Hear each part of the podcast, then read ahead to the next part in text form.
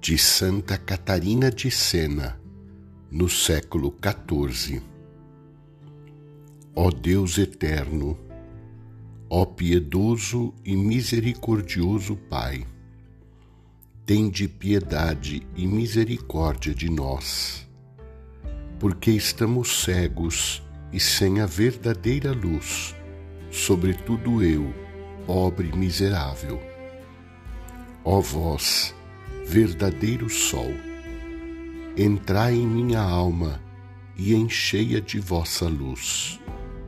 Dissipai-lhe as trevas e trazei-lhe a luz. Destruí-lhe o gelo do amor próprio e infundi-lhe o fogo da vossa caridade.